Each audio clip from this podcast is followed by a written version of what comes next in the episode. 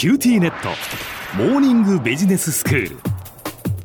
今日の講師は九州大学ビジネススクールでマーケティングがご専門の広垣光則先生です。よろしくお願いします。よろしくお願いします。先生前回端数価格というお話をしていただきました。まあ例えば私たちがその買い物に行って198円とか298円というこうキリのいい数字ではなく一瞬こうあ半端だなと思うような価格設定がされているこれはどうしてかっていうことでしたけれども、まあ、1000円を980円にするとかねそれから200円を198円にする、まあ、その本当にちょっとした金額を変えるだけなんですけれども買う側にとってはお得だなっていうイメージが、まあ、持ってもらえるというお話でしたよね。そうでしたね。ええ波数価格っていうものは、お客さんのあの心理的な面をうまくくすぐってあげる、心理的価格設定のテクニックの一つだっていうことも申し上げたかと思います。はい。ハーバードビジネススクールの教授のジェラルド・ザルトマンという方がおられるんですが、うん、その教授はですね、あの、お客さんが物を買うかどうか決めるときのほとんどは無意識の潜在的な意識に基づくものなんだっていうふうに指摘してるんですね。うん、一説には、あの、約95%が潜在的な意識に基づいて物を買うかどうかっていうのを決めるっていうふうに言われてるんです。え、そうなんですか？そんなにその95%もこう高い割合で潜在的な意識、つまり無意識に買うことを決めるっていうことですか？そうですね。まあ、いろいろと議論はあのされていますが、はい、あの、一つあの言えることとしては、お客さん自身がはっきりとは認識してないような心理的な要素、これがですね、物を買うときに非常に重要なあの役目を果たすんですよっていうことなんですね。へー。では、あの、波数価格にあの話を戻しますね、えー、アメリカで行われたちょっと面白い実験をご紹介します。はい。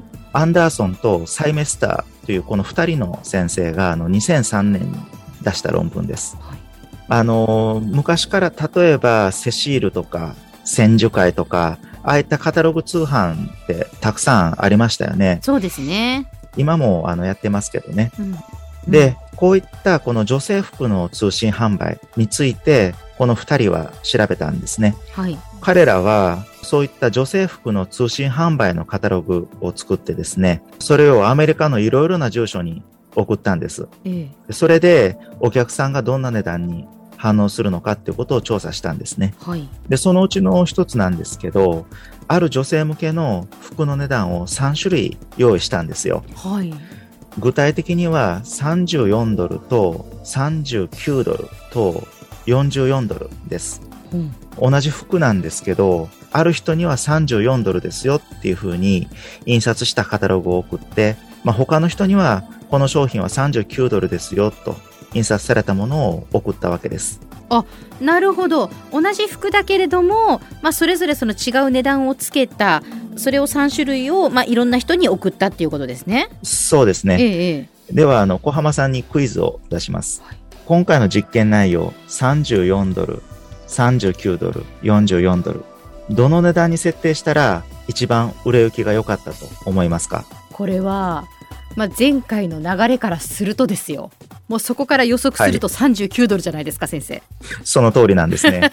あの、実は一番売れ行きが良かったのが39ドルだったんですよ。はいはい。これどうしてだっていうふうに思いますか？なんでしょうね40ドルよりちょっと切ってるっていうなんかそのお得感みたいなところなのかなってはい、あの、そうなんですよね。あの、アメリカのお客さんにとっては、9で終わる発数価格っていうのは、割引の値段としてすごく慣れてるからなんですね。あ、そういうことなんですね。はい。あの、ちょっと古い調査なんですけど、ええ、1997年の調査なんですけどね。あの、いろいろな商品の広告とかチラシとか調べた調査なんですが、90%が波数価格だったそうなんですね。で、あの、波数価格の中でも、およそ60%が9で終わる価格だったそうです。例えば、99ドルとか、9ドル9セントとかですね。あ、そうなんですね。日本では8の印象がありますよね198とかその298とかやっぱり2キュッパとか3キュッパって言いますので最後なんか8円のイメージが強いなって思いますけどそうですよね。ええまあ日本だと8で終わるっていうものが多いんですけど、はいアメリカだと9で終わるっていうものが多いんですね。ですので、あの、お客さんが39ドルって見たときに、何かこれは割引をしてるんじゃないかなとか、なんかお得なんじゃないかなっていうふうに考えたわけなんですね。なるほどもうそのやっぱり意識にこう刷り込まれてるわけですねアメリカではその9というのがやっぱお得な数字だっていうのがね。そうですね。ええあの、先ほどあの、お客さんが値段を高いかとか、安いかとか判断するっていうのは、心理的な側面が大きいっていうふうに言いましたけど、はいこの実験結果っていうのは、そのことをよく表してると思うんですよ。うん最後にもう一つクイズを出します。はい、逆に、波数価格にしてはいけない商品っていうものもあるんですよね。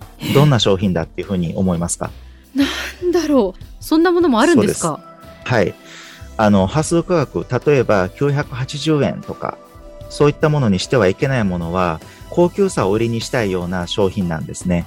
あーなるほど例えば、明太子でも高級品だと980円にしてはダメなんですよ。1000円にした方がいいわけです。あの、はいはい高級感を売りにしてるから、お得感というものを出してはいけないわけなんですね。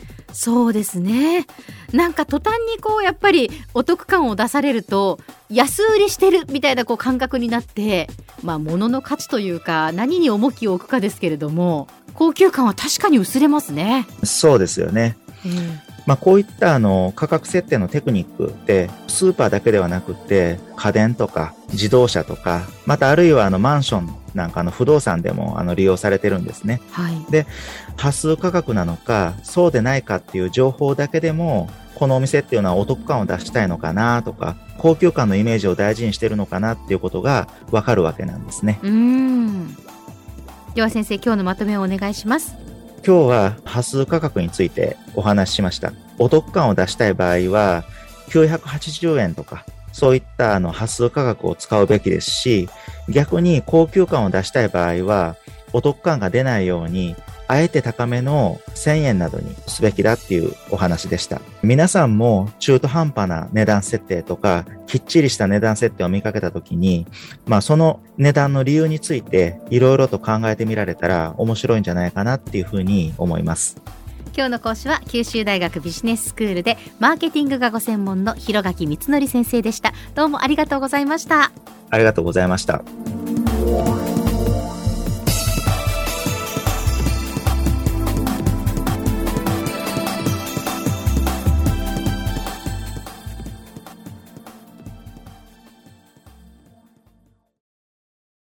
QTnet。 BBIQにしてから毎日必ず実家の父と母からビデオ電話がかかってくる。元気？で毎日だからそう変わんないよ。